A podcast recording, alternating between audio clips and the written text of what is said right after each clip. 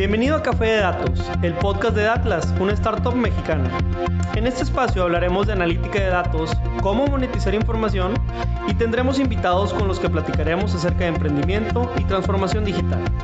Si estás liderando, planeas liderar o participas en una estrategia de transformación digital, Café de Datos es ideal para nutrir tus conocimientos de analítica e inteligencia artificial conocer los métodos más populares de la industria, obtener nuevas ideas y disfrutar de todas las historias que tenemos para contar. Porque los datos van mejor con café. Arrancamos. Damos inicio y les cedo la palabra. Los dejo con ellos. Muchas gracias por la introducción, gracias a todos los asistentes, gracias a todos por la introducción y bueno, pues les voy a pedir de su atención durante los siguientes 50, 60 minutos porque los queremos compartir hoy nuestra historia de emprendimiento y más que nuestra historia de emprendimiento, algunos consejos que creemos que ustedes les pueden servir. Recordando que la máxima es que cuando estás estudiando, nos estamos preparando para ser profesionistas, hay tres caminos, ¿no? Pensar en a lo mejor trabajar en una empresa, también desarrollarnos en alguna institución gubernamental o una ONG organización sin fines de lucro, pero también hay un camino que poco se explora y este camino es el que hoy queremos elaborar y es el camino del emprendimiento, que es el camino de abrir tu propio negocio, usar todos los conocimientos que tienes para generar innovación y bueno, en ese son vamos a dar inicio a esta charla. Ya nos presentaron muy amables y, un poco nada más para ampliar, eh, también algo que, que, no conocen es que César y yo somos amigos desde, desde el kinder y eso es relevante porque platicaremos de la importancia de tener buenos socios eh, a lo largo de un emprendimiento, solo quería abonar eso y, y muchísimas gracias por las palabras que dieron de la antesala. ¿Por qué estamos aquí? Porque tenemos una historia que contar alrededor de Datlas. Datlas es una startup o una empresa de tecnología que justamente nos dedicamos a analizar datos. No sé si han escuchado estos términos de Big Data, de inteligencia artificial o de analítica avanzada de información. Bueno, todo esto tiene que ver con una tendencia que la situación actual implica que el recurso abundante son los datos. Hoy se escriben más datos que nunca antes en la historia, debido a nuestros celulares, aparatos, a coches y que todo está conectado a la nube, al Internet. Así que en ese sentido nosotros quisimos aprovechar este recurso abundante y tratar de encontrar una plataforma o desarrollar plataformas que puedan convertir estos datos en historias y estas historias en acciones para empresas. En nuestra propuesta, sí, nuestra propuesta de valor es alrededor de mapas de inteligencia. También tenemos reportes automatizados, tableros, servicios de cálculos matemáticos, entre otros. Entonces, pues bueno, nuestra fortaleza es la numérica particularmente. Entonces, en ese sentido voy a continuar y hoy nos toca platicar con ustedes y, verdaderamente lo hacemos desde una posición de qué nos gustaría haber conocido antes, qué nos gustaría que nos hubieran provocado y, y, qué nos gustaría también este, que tal vez eh, pues si nos hubieran dicho antes hubiéramos cometido menos errores, porque créanme que este camino está lleno de baches, pero también está lleno de micro victorias que hay que celebrar. Así que el día de hoy preparamos una agenda con tres temas, tres temas puntuales con tres, eh, digamos, conclusiones que queremos que se lleven. El primero es que vamos a empezar a poner en el mismo piso de entendimiento a todos que es emprender de qué se trata el emprendimiento y bueno, la diferencia entre un emprendimiento tradicional y tecnológico, que es el que pues también queremos contarles y entusiasmarnos. El segundo es el técnicas y métodos de emprendimiento. Hay algunos consejos, a pesar de que no hay unas recetas, ¿verdad? Este, una receta del éxito, sí hay algunos fundamentales que hay que cuidar para poder capitalizar algunos temas. Y finalmente, algunas ideas, algunos ejemplos de cómo convertir estas ideas que a veces salen en alguna comida o en alguna convivencia, pues en un modelo de negocio que pueda ser sustentable. Y en ese sentido nos vamos a sentir más acompañados o más seguros para poder generar esta idea de negocio. Entonces, empezamos con el primero, si les parece, vamos a hablar de emprendimiento. Fíjense que la otra vez, muy normal, yo soy de Monterrey, estábamos en una carne asada el fin de semana y yo recibí eh, compañeros extranjeros. Como bien leíamos por acá, tuve la oportunidad de estar en Silicon Valley y en Silicon Valley se fundan empresas como Facebook, como Apple, como HP y como muchas empresas tecnológicas que todas nacieron en una ciudad, imagínense que como Monterrey, ¿no? O sea, un espacio muy reducido y muchísimas empresas de tecnología se empezaron a surgir y, bueno, pues hoy son de las empresas más importantes del mundo. Y en esta carne asada que venían mis compañeros, pues hay de todo, ¿no? Se pudieron imaginar que, si juntas a gente que, le gustan los negocios y, y, que también son profesionistas, pues, pues de pronto tienes ahí a alguien que estudió programación, ¿no? Un ingeniero, un ingeniero en programación y, y desde su lado empieza a platicar de las novedades, de, lo, de todo lo que es este, estos robots que están generándose en Japón y en Corea, etcétera, ¿no? Pero también tenemos unos amigos que son químicos, ingenieros químicos particular, y pues nos estaban contando de que con la pandemia eh, justamente lo que ellos se dedican subió de relevancia, ¿no? Y, y que hay mucho negocio por desarrollar por allá. Luego también algunos amigos diseñadores, ya ven que hoy hay muchos generadores de contenido, influencers, etcétera, podcasts, y que nos estaban diciendo que por ahí también había mucha oportunidad de negocio. Y luego tenemos a, un compañero más tradicional, ¿verdad? Que, su familia tenía huertas, eh, huertas de naranja y de, limonada, y de limón, y pues bueno, él justamente su familia llevaba años vendiendo estos productos y él quería hacerles una transformación, ¿no? Pensaba en hacer unas bebidas y venderlas en Estados Unidos, etcétera, ¿no? Entonces, eh, yo les quiero preguntar, al final de cuentas, ustedes, eh, ¿quién de ellos piensan que es más emprendedor, ¿no? Quien, trae una idea de programación, quien trae una idea de hacer una limonada, quien a lo mejor reconoce que, que la pandemia puede ser una oportunidad ¿Ustedes qué piensan? ¿Qué piensan? ¿Quién es el, más o, quién es la menos emprendedora? ¿Quién será? Y bueno, pues en ese sentido, el emprendimiento o emprender no es una magia negra, muchas veces nos los pintan así y a veces los vemos demasiado alejados, ¿no? Si nadie en mi familia ha tenido un negocio, como es mi caso, pues sueles ver estas historias de que todos han sido empleados o tal vez han trabajado 40, 50 años, pero realmente no tienen las herramientas de las que hoy nosotros disponemos. Entonces, este, tal vez a lo mejor hace 30, 40 años abrir un negocio era bastante costoso porque invertir en infraestructura, pueden ser computadora, materiales, eh, martillos, eh, lo que sea de, de, de activos, era muy, muy difícil de acceder, muy costoso o también no lo podías encontrar en cualquier lugar pero hoy en día, gracias justo a la computadora, a nuestro celular, etcétera, es mucho más fácil y mucho más económico iniciar, ¿verdad? Sigue siendo igual de retador salir adelante, pero iniciar es mucho más loable y creo que es importante mencionarlo pónganse a pensar que estas ideas de la carne asada, como la que les conté, que por cierto salió muy buenas, hicimos unas costillas que salieron deliciosas, se las recomiendo. También en algún momento empresas e historias como las que hoy escuchamos, pues pudieron salir en una comida, en una carne asada, tal vez en una merienda durante la universidad, ¿verdad? Y en ese sentido, hoy las conocemos como las historias más importantes, ¿no? Eh, no sé, es el caso de Amazon, que, el, el, líder de Amazon, Jeff Bezos, era en realidad un empleado, un empleado que trabajaba en la Bolsa de Valores de Nueva York y finalmente tomó la decisión de empezar a vender libros por Internet y hoy es una de las personas más, más ricas del mundo. También está el mítico, ¿verdad? Steve Jobs, que, que, si alguna vez han tenido la oportunidad de ver la película o no, se la recomiendo, pero justamente, ¿no? Él, él fue alguien que creyó en una visión de diseño y, y, y no necesariamente fue el genio ingeniero que desarrolló todo, sino supo juntarse y convocar a la gente que realmente tenía todas esas aptitudes de creatividad para él poder mercadear un producto. Luego también tenemos a los estudiantes de Google, y digo estudiantes porque ellos en su doctorado, su tesis, justamente que esa tesis mucha, muy poca gente lo sabe, pero Héctor Molina, un, justamente un doctor mexicano, eh, fue quien asesoró la tesis de Google la tesis de, conectar servidores e indexar el Internet. Entonces hay un mexicano detrás de, de, esa historia, muy poca gente lo sabe, pero la pueden buscar por ahí. Y ellos justamente de su tesis de doctorado de la academia lograron sacar una de las empresas más importantes. ¿Y por qué no irnos tan lejos aquí a unas cuadras si es que son de Nuevo León?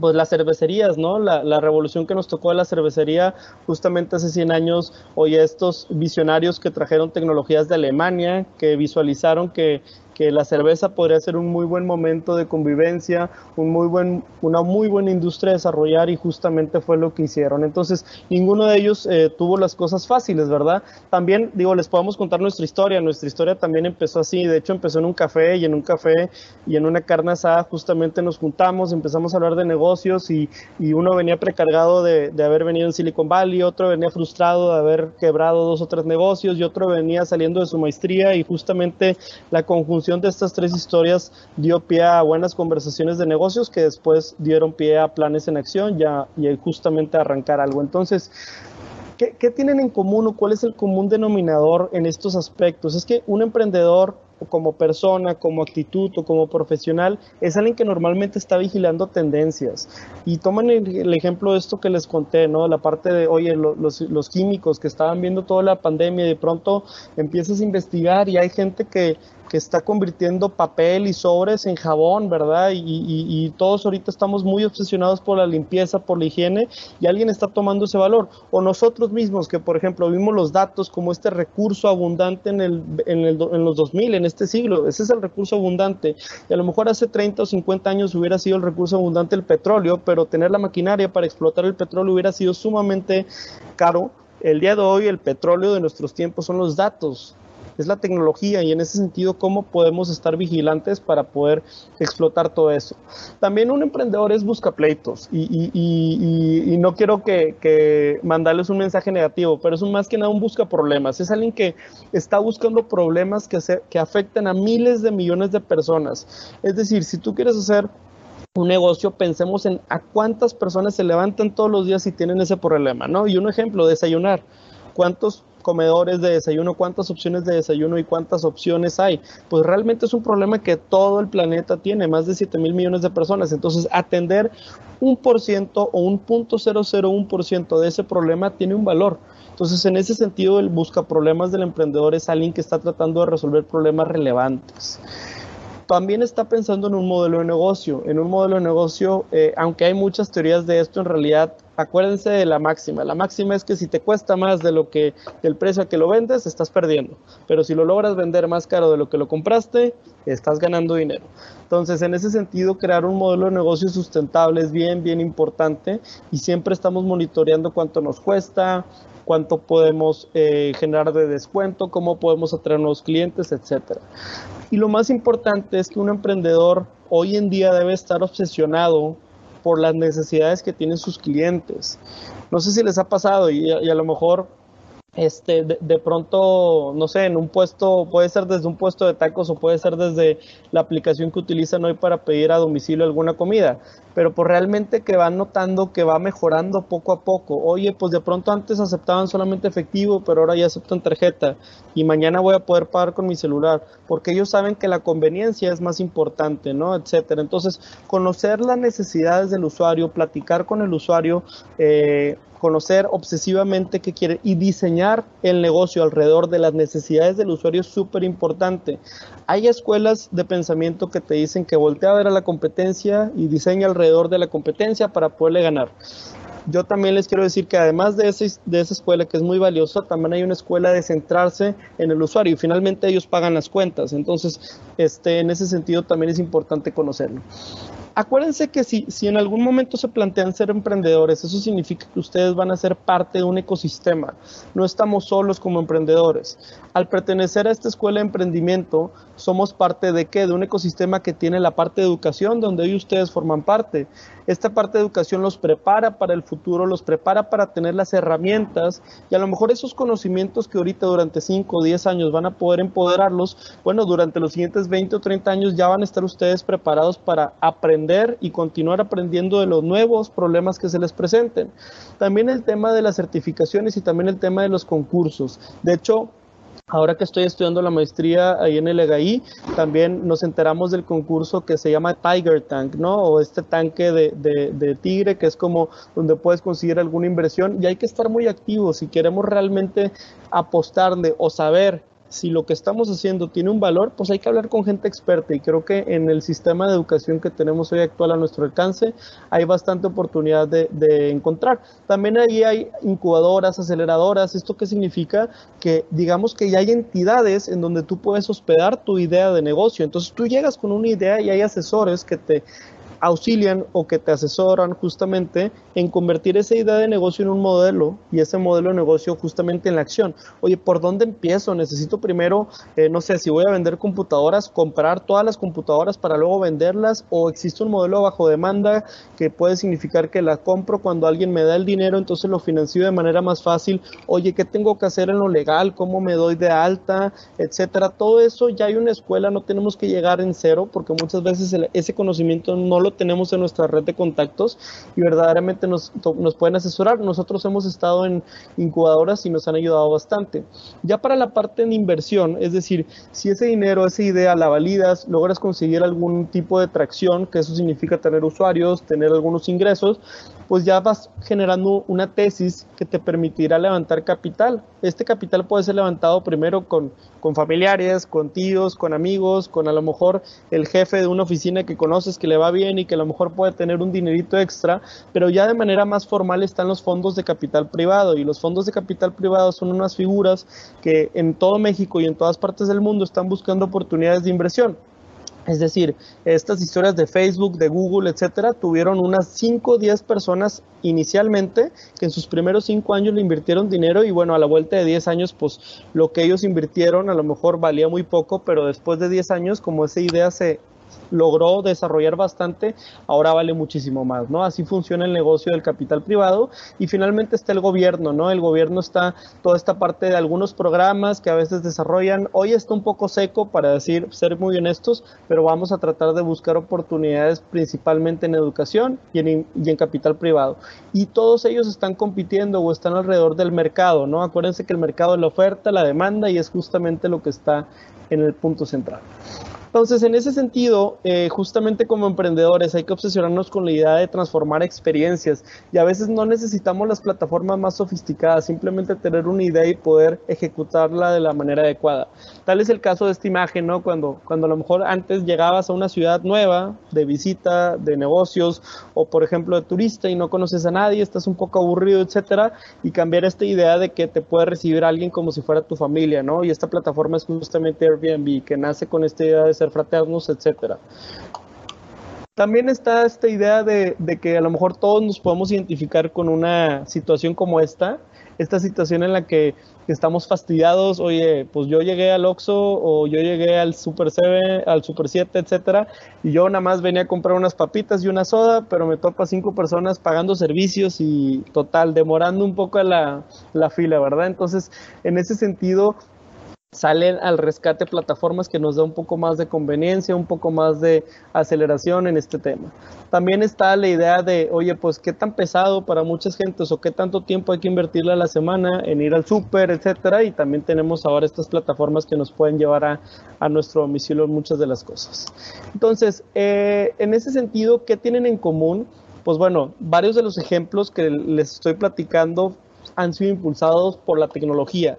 Y al meterle este componente tecnológico, podemos empezar a hablar de startups. Las startups significan dos cosas. Primero, en el ambiente de negocios hay los negocios tradicionales, que son exactamente los que hoy se están adaptando digitalmente, y están los nativos digitales, cuyo valor o cuya principal propuesta de valor está a partir de la tecnología.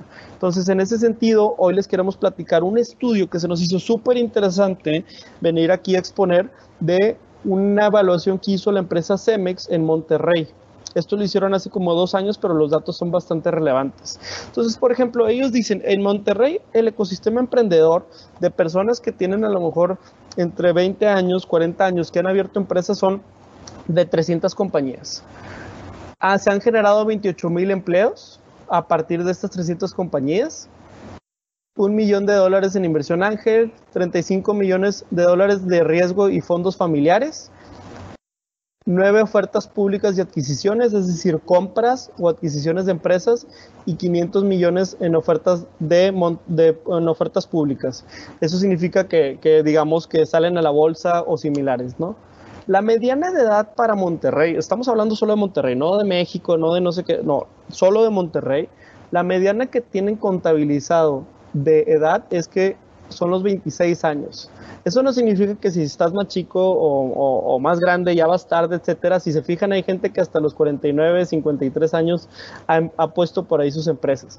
Pero lo que queremos aquí mencionar es que 26 es la mediana dentro de la distribución de edades. También otro tema importante es que en 1997 había a lo mejor 24 compañías de este tipo. En el 2005 había 111 compañías y hoy en día estamos contabilizando más de 320.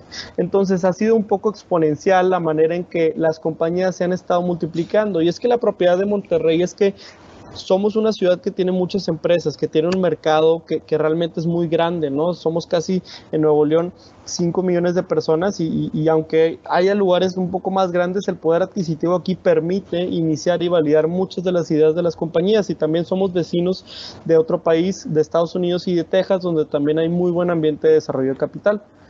¿Qué tipo de zonas o qué tipo de sectores son en donde se están lanzando? Pues principalmente en software en software de servicios, oye que facturadoras, oye que software de donación de sangre, oye que muchísimas cosas. Servicios de consumo, Internet de las cosas, que quiere, esto se refiere a sensores, sensores que pueden estar monitoreando a lo mejor con GPS dónde está una flota avicular, también pueden referirse en hospitales a sensores cada vez que un paciente tiene algún padecimiento, etcétera, el tema de salud, marketing, etcétera, y educación, ¿por qué no? De hecho, justamente educación se ha estado inflando, ¿no? Estos, estos últimos meses por el tema de la pandemia. Pero esto es un poco de los sectores en donde hay emprendedores que han aprovechado oportunidades. Entonces, lo que nosotros le mencionábamos de la tecnología es justamente esta lista. ¿Y de dónde vienen los emprendedores que en Monterrey abren sus negocios?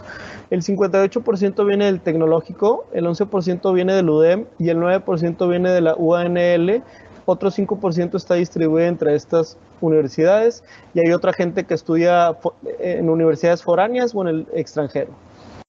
Entonces, en ese sentido, pues vamos a ponderarnos sobre el total del alumnado, porque si bien el tecnológico a lo mejor es nacional, la Universidad de Monterrey es, es igual local y bueno, la parte de la Universidad Autónoma de Nuevo León es estatal.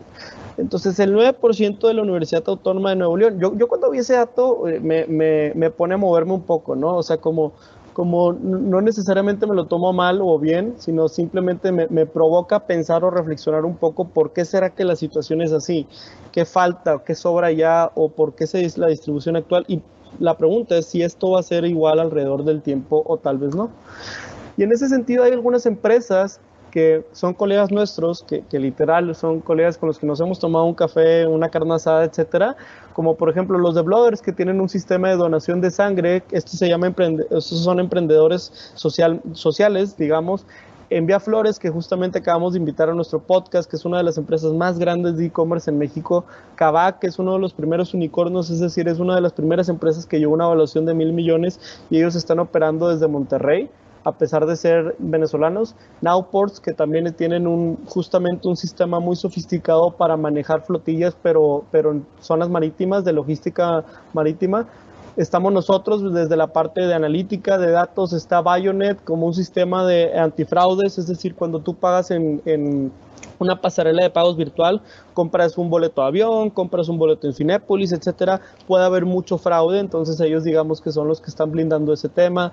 Homey para el tema inmobiliario, si quiero encontrar roomies, etcétera, y Bridgefy es una de las aplicaciones más exitosas, de hecho tiene más de 50 millones de descargas y es muy utilizada en Hong Kong, etcétera, y la desarrollaron Regios, no es un sistema de comunicación que no necesitas Wi-Fi ni red, simplemente Bluetooth. Entonces, eh, hay ingenio, hay novedad, simplemente eh, también hay mucho costo de oportunidad. Hay mucha gente que, que no, no considera ni siquiera este camino por, por porque se planteó siempre trabajar en una empresa, etcétera, y verdaderamente les queremos contar que es difícil, pero, pero sí hay oportunidad, ¿no? Entonces, pues, pues al, considerar esto y, estas partes que les hemos dicho, estos datos, eh, esta historia, pues cómo se siente, ¿no? O sea, cuál es la sensación hoy.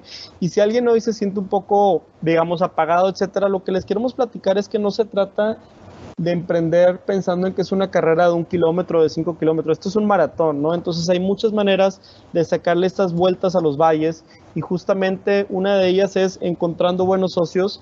Yo les platiqué que, que César y yo colaboramos y nos conocemos desde muy chicos, pero los socios son de lo principal ya que son los que van, van a sacar adelante la empresa y aún en los momentos difíciles van a poder justamente aportar muchísimo valor, ¿no? También está el tema que entre todo el equipo eh, disfruten las microvictorias, es decir, va a haber momentos en el que algo muy pequeño hay que celebrarlo y es momento y, y hay que salir adelante, diferenciarse también entre todos los que, digamos, todos los que están participando en el negocio, porque van a llegar más gente a querer tomar esa oportunidad, si la oportunidad que tomas es buena, y también mucha colaboración. Todo se trata de habilidades suaves, de liderazgo, de comunicación, de colaboración, y es muy, muy clave poder tener estas tres cosas muy bien puntualizadas. Entonces, esperando que, que se sientan más contentos, más entusiasmados y que les podamos haber transmitido esta primera sección.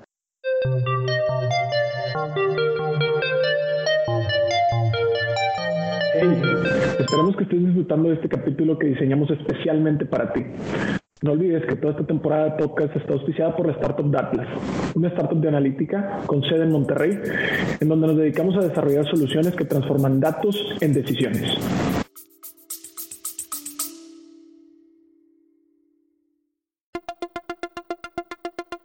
Te quiero invitar a que conozcas el nuevo programa de aprendizaje 15 técnicas introductorias de analítica de datos.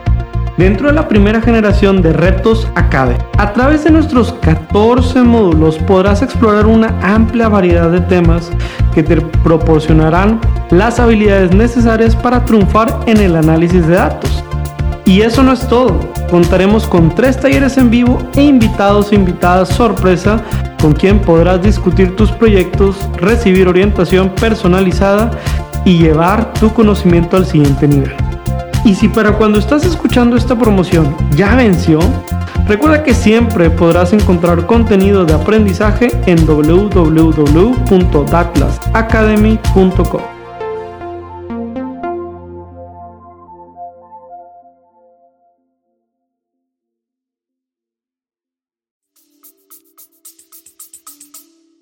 Y si has llegado hasta aquí, solo te queremos compartir un secreto. Próximamente lanzaremos una nueva iniciativa, Atlas Academy, en donde estaremos gratuitamente compartiendo un par de cursos y módulos sobre cómo realizar análisis. Así que síguenos en este programa para ser de los primeros y las primeras en utilizarlo. Continuamos con el programa. Gracias.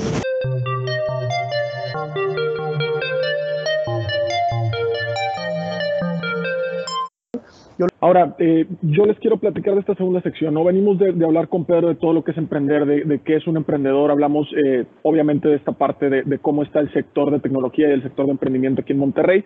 Y ahorita justamente quiero pasar con ustedes a, esta parte de técnicas o, o, o de, metodologías que se pueden utilizar para poder seguir nutriendo, como decía Pedro, complementando estos conocimientos y estas habilidades blandas de las que estábamos platicando, ¿no? Y es que precisamente eh, alrededor de, estas habilidades, eh, alrededor de estas habilidades es que eh, vamos a construir o vamos a identificar ciertas herramientas que nos pueden ayudar a poder tener este viaje de emprendimiento de una manera más exitosa, ¿no? Son algunas que nosotros hemos identificado que si hubiéramos sabido hace algunos ayeres, pues creemos que hubiéramos estado en, en una posición incluso más exitosa, ¿no?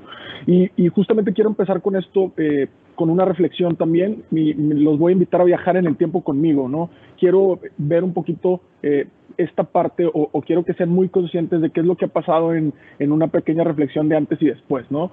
Antes, eh, en su momento, todo el, diseño gráfico eh, que hacían nuestros, nuestros grandes colegas, pues era como se ve del lado izquierdo, ¿no? Era una parte mucho más tradicional, era una parte mucho más manual, mucho menos automatizada y de pronto pues ya eh, la tecnología, ¿no? Estas eh, nuevas computadoras, etcétera, nos han permitido pasar o, o, eficientizar algunos de estos procesos. Mismo caso también con la parte de eh, los planos, ¿no? En esta parte de arquitectura. Justamente tengo una buena amiga que es arquitecta y, oye, pues de pronto antes eran, eh, pues, como están viendo ahí, oficinas completas de gente teniendo que hacer los planos, teniendo que hacer las medidas, teniendo que hacer eh, el dibujo casi casi a mano alzada, ¿no? Con, con, muy buen pulso, a diferencia mío. Y de pronto, pues ya eh, la misma tecnología nos ha permitido, o, o, el mismo avance tecnológico y la evolución propia que tienen los negocios nos ha permitido tener ya eh, softwares que hacen estos renders 3D, etcétera, etcétera, ¿no? Mismo caso también con la parte eh, de salud o con la parte médica. ¿Quién se iba a imaginar que antes eh, lo que era un electrocardiograma para medir tu frecuencia cardíaca iba a terminar estando en nuestras muñecas con eh, un simple, pues que le llaman smartwatch, ¿no? Un reloj inteligente. También hay otro caso, ¿no? El típico para nosotros que somos más de la parte matemática, la calculadora, ¿no? Antes yo me acuerdo que mi padre salía de la casa siempre con, con una calculadora, ¿no? Mi padre es vendedor de toda la vida y mi padrino también que era contador y salían con una calculadora ¿no? en, la, en la bolsa de, la, de la camisa. Y hoy en día pues ya tenemos incluso esas calculadoras embedidas en, en la computadora, embedidas en el teléfono, etcétera, ¿no? También la parte misma de, del tiempo, cómo, cómo de pronto antes esta medida del tiempo pues era con un reloj un poco más tradicional, un poco más mecánico, en donde de pronto tenías que ajustarlo cada cierto tiempo porque se iba, este, pues eh, iba perdiendo ahí la, la, calibración, tenías que calibrarlo, etcétera. Y hoy en día pues ya tenemos una herramienta que no, no nada más nos mide el tiempo, sino que nos mide muchas otras cosas, como veíamos también en el ejemplo de la frecuencia cardíaca, ¿no?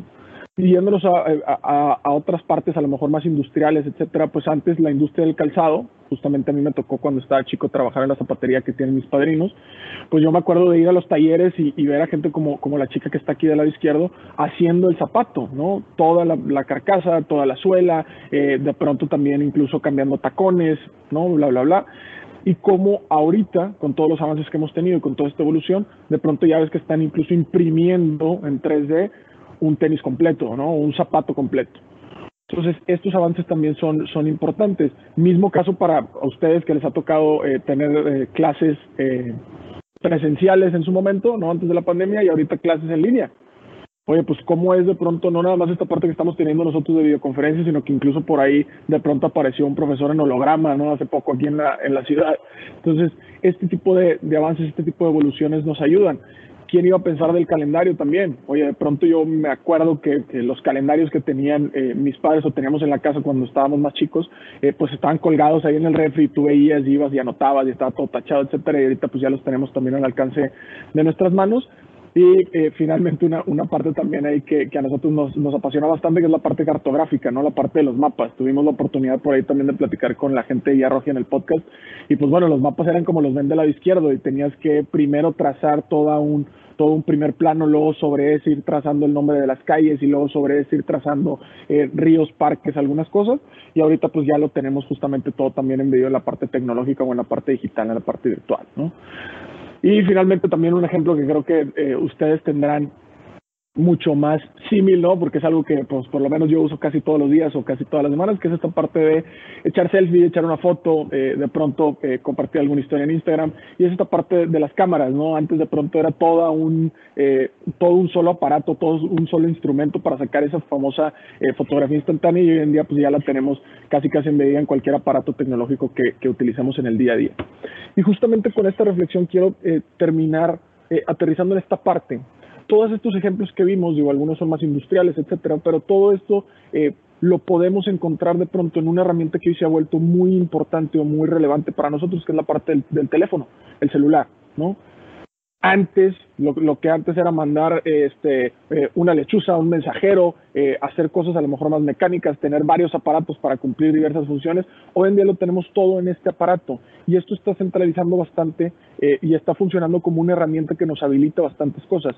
Y no solo el celular per se, sino ya esta evolución de, de, del smartphone o el celular inteligente que nos permite esta conectividad esta conectividad a través del Internet y esta conectividad que viene a abonar a lo que Pedro les empezó a introducir en, la sección anterior, que es esta parte de tener los datos.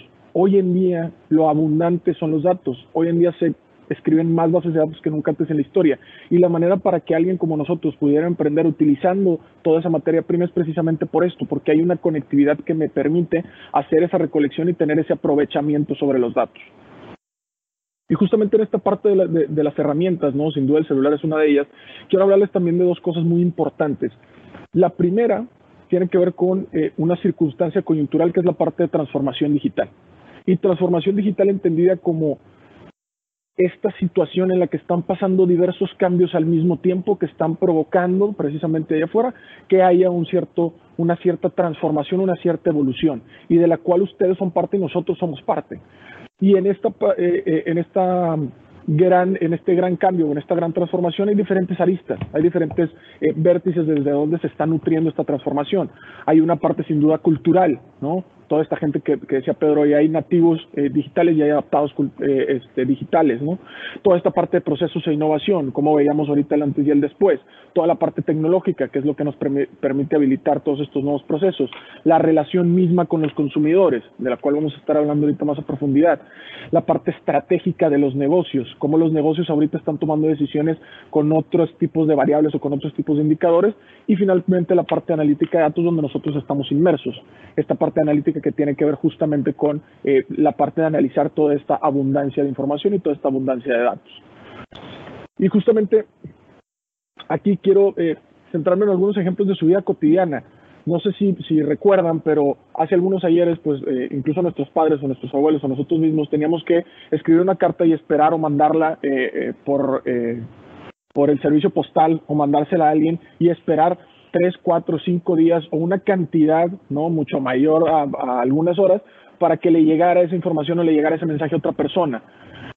Y hoy en día, como, como todo eso se está, se está evolucionando o está pasando de una manera mucho más acelerada, ¿no? A través de justamente estas herramientas como el ejemplo que, ponemos aquí del WhatsApp.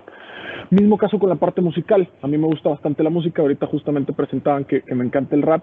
Y, y recuerdo que antes, pues eh, la manera o el acercamiento a la música era, ¿sabes qué? Eh, me gusta tal canción de tal artista, pues tengo que ir a la tienda, tengo que encontrar el álbum o el disco completo de ese artista en donde viene esa canción, adquirir el álbum completo y entonces ahora sí ponerlo en un reproductor en donde pueda yo estar disfrutando de esa sola canción de un álbum de a lo mejor 12 o 10, 10 canciones. Y de pronto ahorita pues ya tenemos esta facilidad de a lo mejor, oye, si solamente me gusta esa canción, pues ya solamente eh, tomo esa canción o incluso ya con servicios de streaming y algunas otras cosas, ¿no? Y finalmente también eh, una parte de, adquirir o, de tener el conocimiento eh, al alcance, ¿no? Antes yo me acuerdo que cuando eh, hacíamos las tareas, incluso supongo que a ustedes les, tocará, de pronto te tenías que meter a la biblioteca, de pronto tenías que sacar la enciclopedia, tenías que buscar algunas cosas y hoy en día pues ya es mucho más fácil a lo mejor preguntarle directamente por ahí a Siri o echarle el, famoso googleazo ¿no? A, todo esto que quieres saber y ya tienes el, conocimiento al, en la punta de los dedos, ¿no? al alcance. Y estos ejemplos ¿no? me, me, me vienen a resonar para, para, dejarles esta reflexión de, oye, estos ejemplos que acabamos de ver de la vida cotidiana, de cosas que ustedes eh, seguramente utilizan todos los días, eh, pues nos invitan a pensar en qué se espera de cualquier servicio. ¿Y qué se espera de cualquier servicio? Obviamente en este contexto de emprendimiento. Es decir, si, yo eh, si, ustedes hoy en día deciden esta parte o están evaluando esta parte de emprender, ¿qué se espera de cualquier servicio? Pues justamente eh, de WhatsApp, ¿qué esperamos? Pues que el mensaje sea instantáneo, ¿no? De pronto eh, nos da esta cosa cuando vemos que se está cargando o cuando está perdiendo señal. Del Spotify, pues que todo esté a un clic, ¿no? que yo pueda hacer con un par de clics y llegar hasta esa canción que me gusta. Y de Google, pues también eh, que esas respuestas sean eh, de forma ahora sí que, lo más ipso facto posible, ¿no? lo más rápido posible. Y justamente eh, esto nos lleva a, tres atributos claves que se esperan de cualquier servicio hoy en día. Y estos son parte importante de las herramientas que les queremos dejar porque son cosas que nosotros debimos tomar en cuenta en algún punto del camino que nos hubiera gustado saber cuando justamente estábamos iniciando. Y es que todo mundo, no importa está esperando inmediatez, está esperando conveniencia y está esperando excelente servicio. Y no importa, me refiero a que no importa si eres el chico de las limonadas, como decía Pedro en el ejemplo, o eres Facebook, ¿de qué se trata? De que sea inmediato. Yo necesito la limonada ahora. Yo necesito que lo que sea que me estás vendiendo en Facebook esté de manera inmediata. Mismo caso con la parte de la conveniencia. Oye, pues sí, está muy padre los helados y todo, pero ¿qué sucede? Necesito tenerlos al, alcance, ¿no? Necesito tenerlos ahí en la mano. Entonces, pues de pronto toda esta tecnología me permite llegar o tener un mayor alcance y tener esa conveniencia. Y al final del día, el excelente servicio, ¿no? Justamente algunos de nuestros invitados en el podcast mencionaban en esta última ocasión, hoy al final del día lo que realmente eh, maneja o, es el pilar del crecimiento es dar un excelente servicio. Entonces, ¿qué se espera? Ese excelente servicio. Ya no es la misma experiencia de llegar a la barbería si no tienes este excelente servicio. No tiene que ser eh, propiamente una, una, aplicación, pero nos referimos a esta parte como holística. ¿no? Y ahora bien, de estos ejemplos que acabamos de ver y de estos tres grandes atributos, pues ¿qué se espera? Justamente se espera que sean o que haya plataformas en línea, ¿no? Con esta conectividad que hablábamos al momento del celular, al momento de esta conectividad que nos permite el Internet, que haya calidad y personalización, ¿no? A quien no le gusta que se sientan atendidos o que llegues tú y te digan, oye, César, bienvenido, ¿no? En lugar de, oye, bienvenido uno más, ¿no? El autoservicio, el tema de que tú puedas consumirlo, esa eh, forma que hablábamos de inmediatez, etcétera. Yo no tengo que pedirle permiso a Spotify o al artista para justamente ir a, consumir eso. Y la parte que sea multidiomas. En esta parte también de conectividad, pues nos enfrentamos al tema de la globalización y tenemos que ser de pronto también eh, capaces de poder traducir todo lo que estamos haciendo a diferentes idiomas, incluso también a diferentes, eh, por ahí, culturas, ¿no? Y bueno, la transformación digital, ¿qué es lo que está eh, dejando para nosotros en la mesa? ¿Cuáles son eh, algunas de estas herramientas? Pues justamente está habilitando eh, nuevos negocios, ¿no?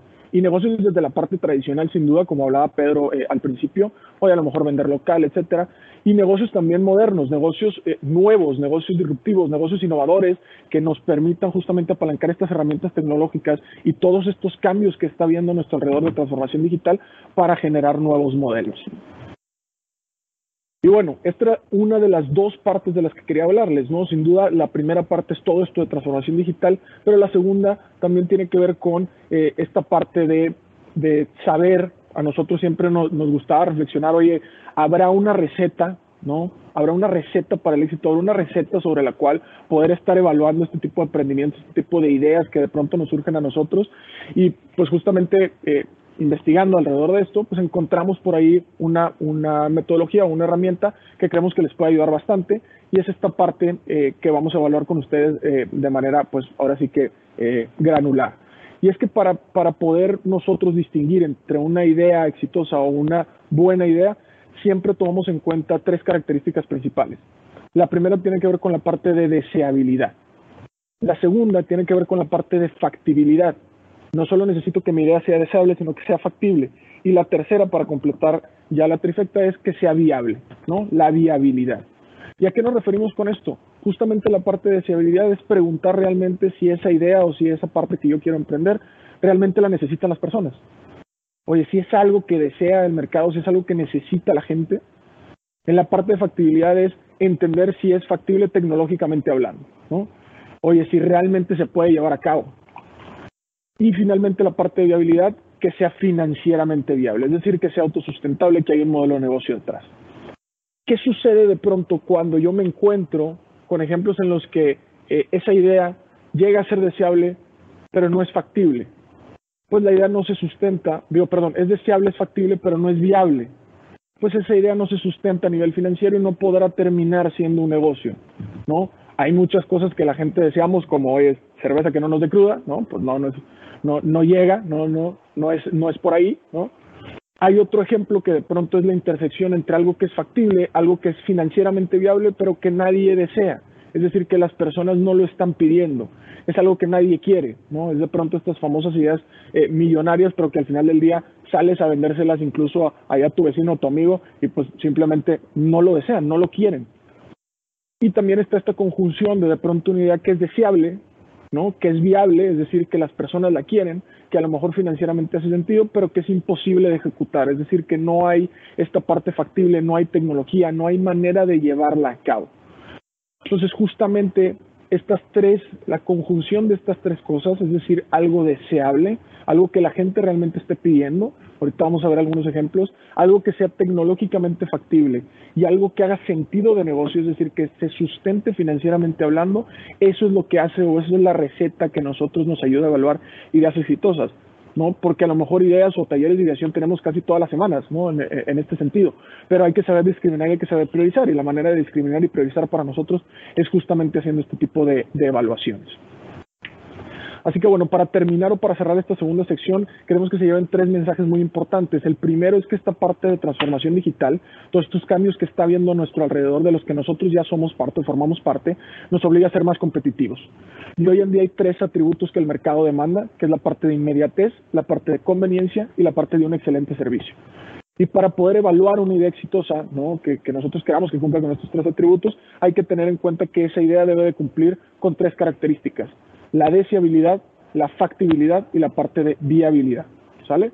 Con esto les voy a dejar a la segunda sección y le voy a regresar el micrófono a Pedro por ahí para que eh, les hable de la tercera sección, ¿sale? Muchas gracias, César. Eh, ya vamos a terminar, compañeros. Vamos a repasar. Esta sección final es mucho más ágil que las primeras dos, pero ¿de qué hemos hablado?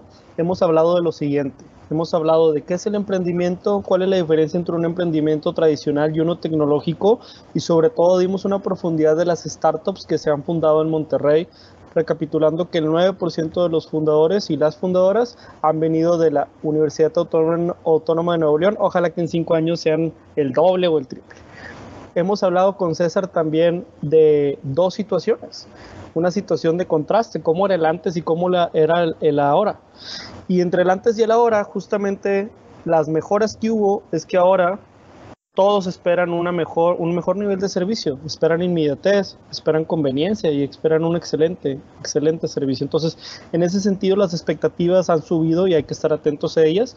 Y finalmente, también César nos acaba de mencionar en los círculos de la deseabilidad, la viabilidad y la factibilidad, que es un marco de pensamiento sobre el cual tú puedes evaluar una idea y puedes hacerle un propio examen de conciencia.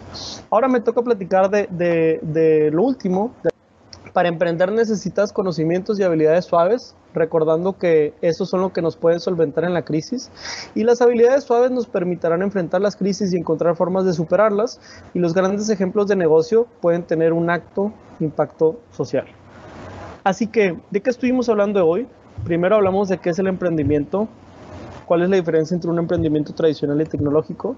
Después César nos vino a abordar métodos y técnicas para emprender nos contó también de algunas situaciones y de la receta importante de deseabilidad, viabilidad y factibilidad.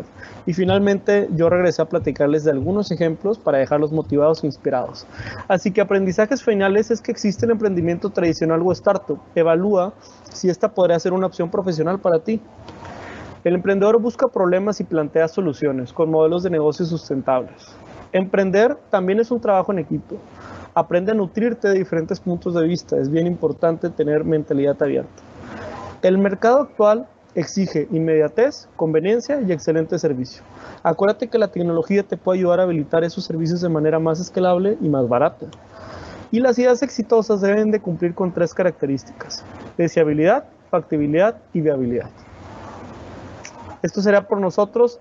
Finalmente, lo único que les quiero dejar es que no es fácil y no es para todos. Va a haber muchas veces que vas a sentir que estás en ambigüedad. Emprenderse parece saltar de un barranco y tener que armar el avión en el camino hacia abajo. Y pues si no lo logras armar, pues ya sabes lo que pasa. Entonces, en ese sentido, tómenlo con cuidado, tómenlo con responsabilidad y asesórense de gente como sus maestros para que los pueda ayudar a salir adelante. Y al final el riesgo más grande es no tomar ningún riesgo. En un mundo en el que todo está cambiando y cambia de manera rapidísima, la única estrategia que te va a garantizar el fracaso es no tomar un riesgo. Hasta aquí el podcast de hoy. Gracias por escucharnos. Puedes seguir disfrutando de tu café y aprendiendo de analítica de datos en nuestro blog, con más de 180 columnas acerca de analítica, emprendimiento y transformación digital. Visita blogdatlas.wordpress.com y disfruta del contenido. Finalmente, no olvides suscribirte a Café de Datos, el podcast de Datlas. Hasta la próxima.